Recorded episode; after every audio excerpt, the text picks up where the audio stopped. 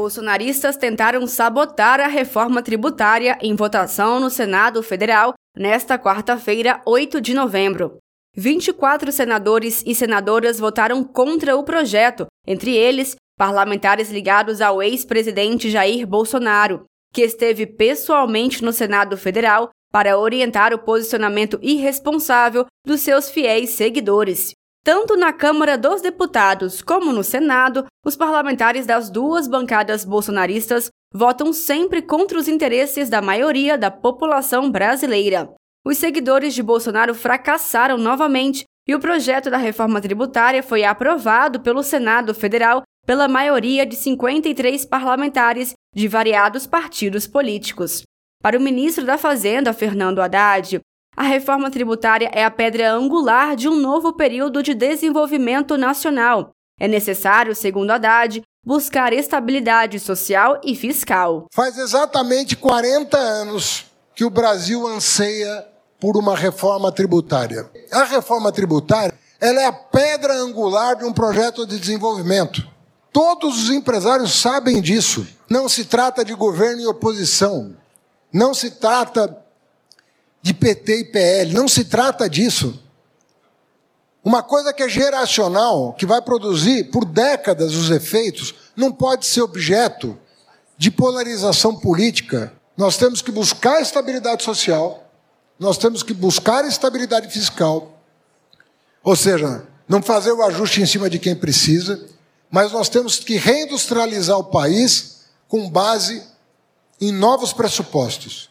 Porque nós temos vantagens competitivas incomuns no planeta para atrair investimentos, oferecendo energia limpa, para, como disse o presidente Lula, fazer a produção verde acontecer aqui. Na bancada do Partido Liberal, a agremiação que pertence hoje o ex-presidente Bolsonaro, que votou em peso contra a reforma, se destacam nomes como do ex-vice-presidente da República Hamilton Mourão, e os ex-ministros Rogério Marinho, Damares Alves e Marcos Pontes, além de Flávio Bolsonaro, filho do ex-presidente.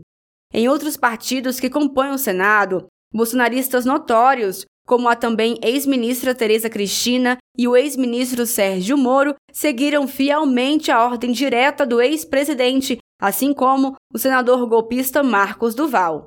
Apesar da tentativa de sabotagem praticada pela bancada bolsonarista para implantar novamente a política do atraso no Brasil. A reforma tributária foi aprovada pelo Senado Federal e agora retorna à Câmara para discussão e aprovação final. O texto da reforma tributária voltou para a Câmara para os deputados analisarem as modificações realizadas pelo Senado Federal.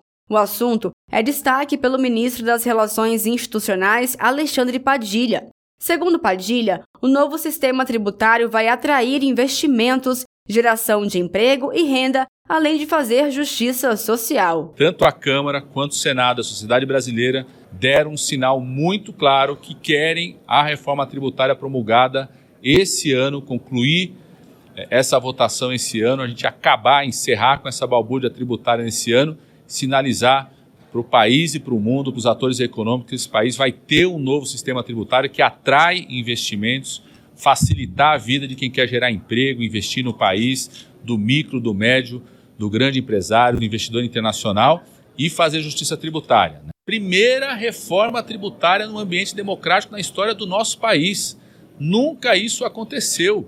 Né? Primeiro, e foi uma vitória da grande política. Primeiro, da decisão do governo de respeitar a produção que o Congresso Nacional vinha fazendo. Né? Há, há anos o Congresso Nacional vinha debatendo, tinham duas comissões, PECs em debate, que só não foram para frente porque ontem ficou ainda mais claro que o ex-presidente não tinha interesse em aprovar a reforma tributária, só não foi mais para frente durante o governo dele por conta disso. Conseguimos é, essa vitória importante. Né? Com a reforma, a cesta básica nacional terá zero imposto. Produtos de limpeza e higiene pessoal terão descontos. Bens de luxo passarão a ser tributados, como embarcações, helicópteros e aviões. Também há previsão de tributação sobre heranças. O texto aprovado pelo Senado também devolve a cobrança de impostos na conta de luz e do gás para famílias de baixa renda. É o chamado cashback, ou seja, as famílias pagam o imposto, mas recebem a devolução do valor. Além disso, a reforma tributária simplifica impostos sobre o consumo no país e vai baratear os produtos brasileiros, destacou o vice-líder do governo no Congresso Nacional, deputado federal Carlos Aratini, do PT de São Paulo. Essa reforma tributária vai ter a capacidade não apenas de simplificar os impostos em nosso país, os impostos sobre o consumo, mas também de baratear os produtos brasileiros, de fazer com que esses produtos possam chegar mais baratos à mesa do consumidor, às empresas, a que haja esse consumo seja aumentado e a gente possa ter um processo de desenvolvimento mais acelerado. De Brasília, Thaisa Vitória.